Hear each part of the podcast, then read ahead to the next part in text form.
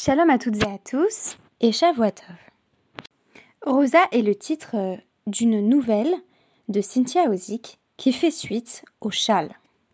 Dans le châle, nous avions suivi la protagoniste éponyme à travers ses tentatives désespérées de sauver sa petite fille Magda de la mort aux mains des nazis. En vain, puisque sa petite fille va bien perdre la vie à la fin de cette première nouvelle. Rosa suit la mère toujours endeuillée des dizaines d'années après. Elle a survécu à la Shoah, s'est installée en Amérique, et à la faveur d'une scène surprenante de la nouvelle, elle brise en mille morceaux la devanture de son propre magasin.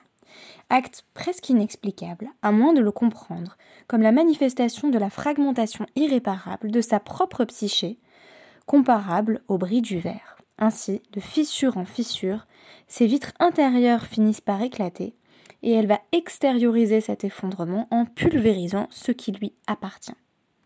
La critique Monica Osborne, dans The Midrashic Impulse, fait remarquer que la vitre semble intacte, comme Rosa semble entière, que l'on ne s'imagine pas, en la voyant, qu'elle est brisée. Fracasser la vitre, c'est donc, pour celle-ci, rétablir la vérité, et peut-être paradoxalement, dans la nouvelle, pouvoir se reconstruire. Monica Osborne analyse le trajet et les actions de Rosa à travers le prisme du trauma et fait remarquer Trauma shatters a person, but having survived physically, an individual simultaneously remains whole and must move through the world thereafter in a state of simultaneous wholeness and brokenness. Être à la fois entier et brisé Telle serait la particularité des sujets qui ont vécu un trauma. Mais quel est le rapport, me direz-vous, entre le trauma et le DAF 27 de la Maseret Rosh Hashanah nous revient d'étudier aujourd'hui, parce que nous avons pris un petit jour de retard? Eh bien, une fois n'est pas coutume, je voulais proposer une lecture quasi allégorique des concepts de bris et de réparation du chauffard qui interviennent tout au long du DAF, en y voyant une symbolisation possible du trauma et de ce qui peut être fait pour se reconstruire. Nous donnerons à cette démarche le nom de chauffard cachère. Cette lecture n'engage que moi, bien sûr, et elle n'est pas littérale. Alors pourquoi est-il question de ça? Ce n'est pas très surprenant, nous sommes au cœur, enfin vers la fin en fait, du traité Rosh Hashanah. Euh, il est donc question de ce qui constitue un chauffard cachère, un peu comme tout ce qui portait sur euh, l'aspect euh, extérieur, l'aspect visuel du loulav dans le traité Souka. Il n'est pas étonnant que dans la macérette euh, dédié à telle ou telle fête, euh, les objets rituels associés à cette fête et la part belle. Il va donc être question de euh, mettre en avant un certain nombre de critères, critères déterminants pour déterminer si un, pour établir si un chauffard est cachère ou non. Du point de vue du son lui-même, on pourrait s'attendre à ce qu'on nous dise par exemple qu'il est très important qu'un chauffard ait ce son bien caractéristique, euh, qui est un petit peu un son de, lamentation. Euh, en réalité, euh, on apprend ici Kol hakolot kshirin bashofar. Tous les sons sont cachers lorsqu'il est question du chauffard. Pour être plus précise, il faudrait dire bien entendu toutes les voix du chauffard sont acceptables. Telle est d'ailleurs, à mon sens, la particularité du son que l'on connaît bien du chauffard, à savoir qu'il ressemble par moments à une voix humaine. Quelques précisions, bien entendu, dans notre DAF, euh, en, partie héritées de la Mishnah précédente sur la matière. Par exemple, on, nous rappelle que l'embouchure ne peut pas être plaqué or, mais il peut y avoir du plaqué or sur le chauffard si cela n'influence pas le son. C'est ainsi que cela va être codifié dans la halakha. J'ai donc euh, consulté rapidement euh, le Mishneh Torah et le Shulchan à ce sujet. L'aspect simple ou double du chauffard, on nous dit ici qu'on peut jouer d'un chauffard emboîté dans un autre chauffard pour peu que l'on entende le chauffard qui est à l'intérieur. Je reviendrai sur l'interprétation métaphorique possible de ce détail. Les modalités d'écoute vont également jouer un rôle. On se pose la question ici de s'il faut entendre le son du chauffard du début à la fin pour que euh, ait vraiment assisté euh, au son du chauffard ou pas la question euh, qui est essentielle ici de la qualité du son présence ou absence d'un écho, l'écho va être jugé problématique. On nous dit en effet atoke aletor habor, oletor hadout, oletor hapitas. Im kol shofar shama yatsa, im kol havara shama lo yatsa. si quelqu'un joue à l'intérieur d'un puits, d'une citerne ou d'une sorte de grande jarre, si on a entendu en quelque sorte distinctement la voix du chauffeur, en fait je vais traduire systématiquement par voix plutôt que son parce que c'est quand même beaucoup plus beau, euh, et que ça rend justement ce parallèle avec, euh, avec l'être humain qui est susceptible de, de s'exprimer, de faire entendre sa voix, euh, dans le cadre de la réflexion sur le trauma, cela va jouer un rôle. Mais si c'est un écho, kol havara, que l'on entend, alors on, ne s'est pas acquitté de la mitzvah d'entendre, plutôt que... Ou, alors je, réfléchis, de la mitzvah plutôt d'écouter la voix du chauffard. Je vais revenir à cette distinction entre écouter et entendre dans un instant. Donc on nous précise au fil du DAF que l'origine du son doit être claire et unique, sans médiation. Euh, même chose euh, d'ailleurs pour la Lune, puisqu'il était question euh, de l'identification de la Lune bah, jusqu'à hier. Lune dont on, nous dit qu'on on ne doit pas avoir vu que le reflet ou, n'avoir entreaperçu qu'une partie. On nous dit qu'il faut vraiment voir la Lune directement donc euh, pour pouvoir témoigner de l'apparition de la nouvelle lune. là, c'est un peu la même chose pour le chauffard, on, doit l'avoir entendu euh, directement. Ou plutôt l'avoir écouté, puisque l'intention euh, va jouer un rôle, hein, comme on l'apprend dans une Mishnah du DAF 27, enfin dans la Mishnah qui est présentée dans le DAF 27. Il faut écouter et non entendre le chauffard, puisqu'on nous dit par exemple euh, Mi, Shehaya, Over, Chorebet Akneset, quelqu'un qui passe devant la, la, sina comme ça, Oshaya Beto Samour, Levet Akneset, ou qui habite pas loin de la synagogue, Vishama, Kol Shofar ou Kol Megillah, Im, Kiven Libo, Yatsa. Euh, et à ce moment-là, la personne entend euh, le son du chauffard ou la voix du chauffard, mais sans avoir eu particulièrement l'intention de s'acquitter de la mitzvah, euh, apparemment, d'écouter le chauffard ou d'écouter la, la, la pour peu que, a posteriori, on euh, on se soit concentré, littéralement, Kiven Libo, voilà, concentrer son cœur, on est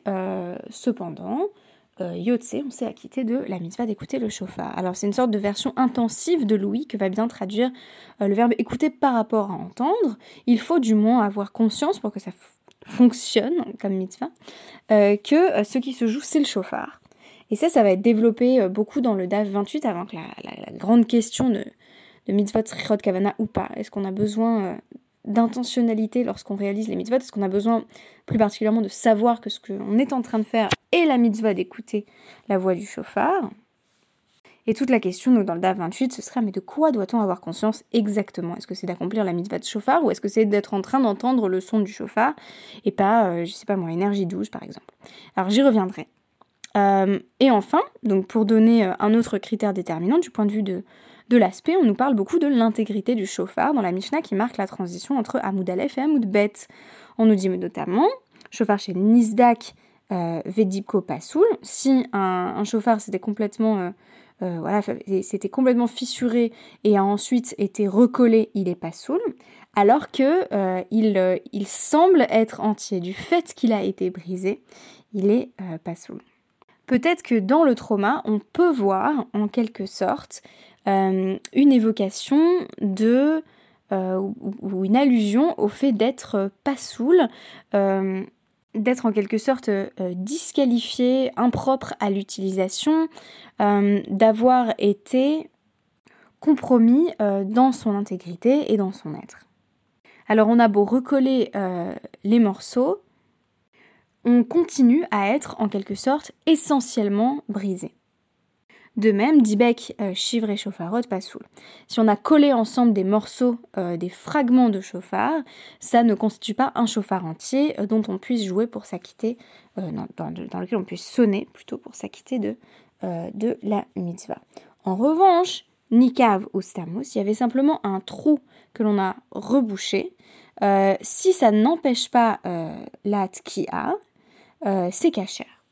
Il semble ici qu'il s'agisse d'établir une distinction entre un chauffard qui aurait véritablement euh, été durablement euh, fissuré et que l'on aurait simplement euh, recoller, et une forme d'atteinte à la surface du chauffard qui est symbolisée par Nika Vustamo. On a troué, ou le chauffard a été troué, et ensuite on a rebouché. Je me suis demandé si on pouvait envisager une interprétation métaphorique ou allégorique à partir euh, du prisme du trauma en se disant que dans le traumatisme, on aurait soit le fait euh, d'être durablement brisé et donc de donner l'illusion qu'on a un petit peu recollé les morceaux, auquel cas on ne redeviendrait jamais vraiment soi-même, on n'aurait jamais accès pleinement à une, à une antériorité euh, de l'identité en quelque sorte avant trauma. Soit on aurait plutôt le modèle de Nika Vostamo, on a créé un trou, il y a eu euh, une béance, mais on l'a euh, rebouché.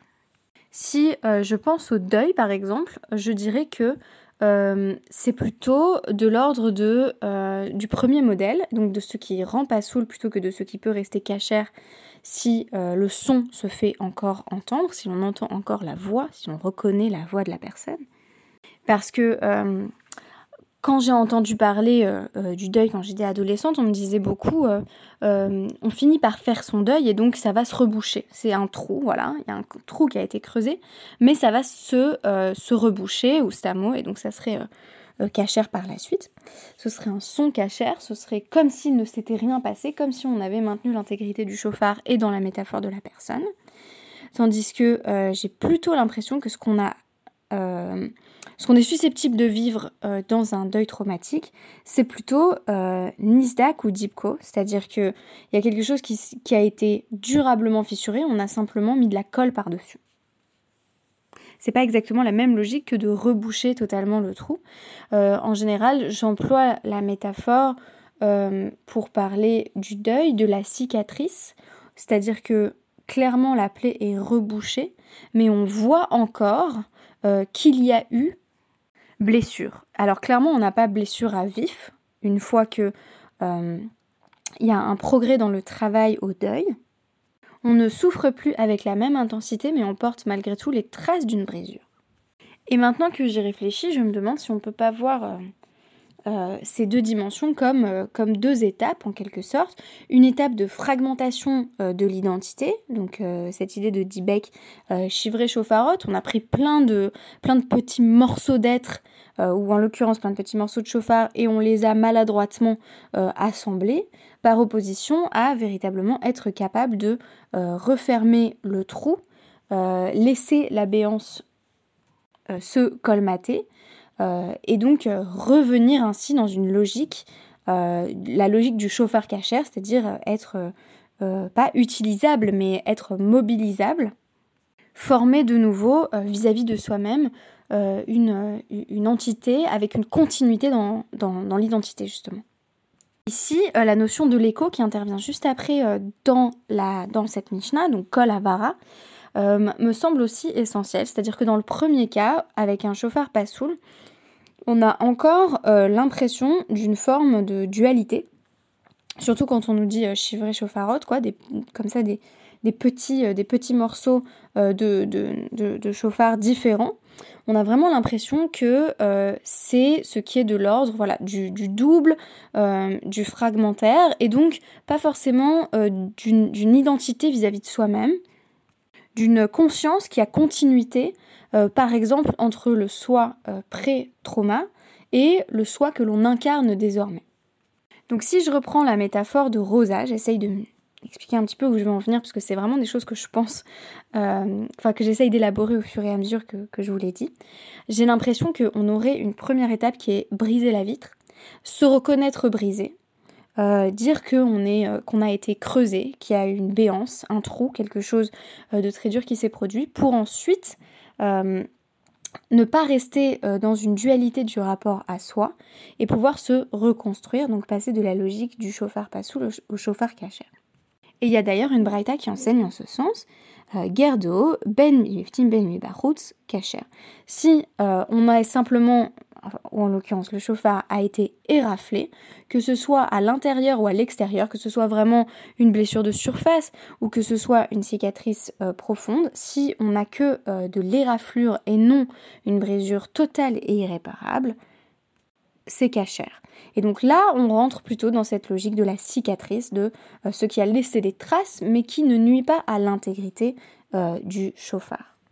C'est à ce moment-là d'ailleurs qu'il est question de cet emboîtement étrange de, de On nous dit il y a, un chauffard à l'intérieur un chauffard à l'extérieur avec euh, kolpnimi et kolchitson, la voix en quelque sorte euh, de l'extérieur et la voix de l'intériorité. Et on nous dit que ce qu'il faut entendre, c'est kolpnimi. Il faut entendre la voix de l'intériorité et pas simplement euh, le kolchitson qui, si on transposait dans le domaine humain, serait un peu cette voix qui, vous fait dire aux gens que tout va bien quand ça va pas. Kolpnimi, c'est, euh, ça peut être la voix qui souffre, ça peut être la voix du trauma, euh, la voix qui dit qu'elle a souffert ou qu'elle souffre encore. Si on entend la voix intérieure, euh, c'est un chauffard cachère et donc on peut s'acquitter de son obligation à travers, cette voix intérieure.